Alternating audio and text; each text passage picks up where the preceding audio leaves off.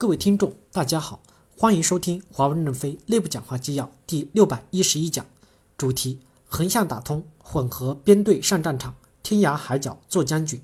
任正非在西安全球技术服务中心的讲话。本文刊发于二零一八年十一月七日，接上文。第三部分，现在以中心数据中心为中心，将来是以边缘计算为中心。把边缘计算做好，我们就有世界级的地位。将来的网络会越来越大。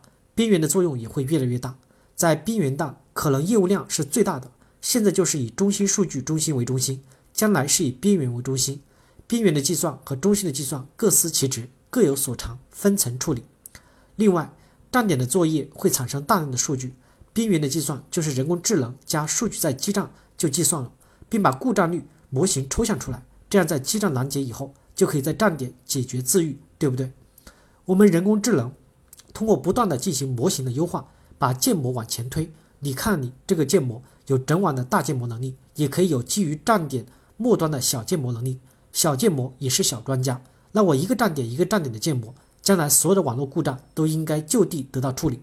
这样不能处理的再上传，我们就能降低成本。所以在人工智能的故障拦截中，首先应该是边缘计算，然后才是中间计算、中央的计算。别什么都往中央中心计算回传。边缘计算在华为公司将来是最强大的竞争力。为了本来我们中心计算就很厉害，那我们把边缘计算做好了，我们就有世界级的地位。第四部分，持续的积累交付经验，把经验数字化、电子化，那我们就能活下来。交付的经验要持续的积累，积累下来的能力可以转换成新的生产力。我们服务的网络到了两万亿美金规模的时候，我们的能力可以更好的帮助客户创造价值，减少客户的成本。提升客户的效率。如果我们能为客户的网络额外创造一千亿美金的价值，客户就会愿意分享其中的一部分给我们，比如两百亿美金。我们把经验和能力集聚到培堂上，开放给别人用。通过注册用户，注册以后，我们也可以收注册费、收版权费。那我们就能开辟一个新的商业模式。要建议每个工程师写案例，就是做每件事情你都要写案例。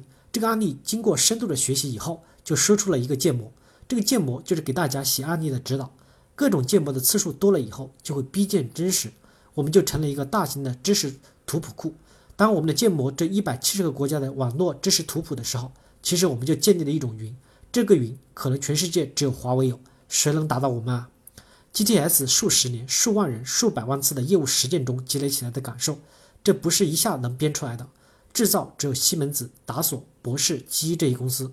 做了好的工业互联网，必须搞过十年、十几年、几十年的积累。我们把经验变成数字化、电子化，这是网络管理工业互联网。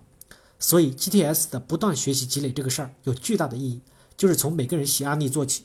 我知道你写的案例可能不一定好，你只要写的真实就行。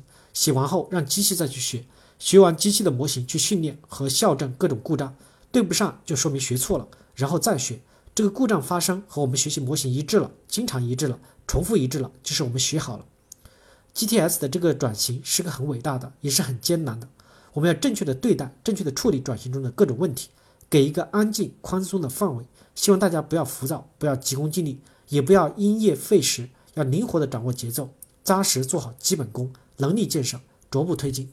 不要怕我们现在做的不好，也不要怕我们做的东西有错，就是要勇于前进。感谢大家的收听，敬请期待下一讲内容。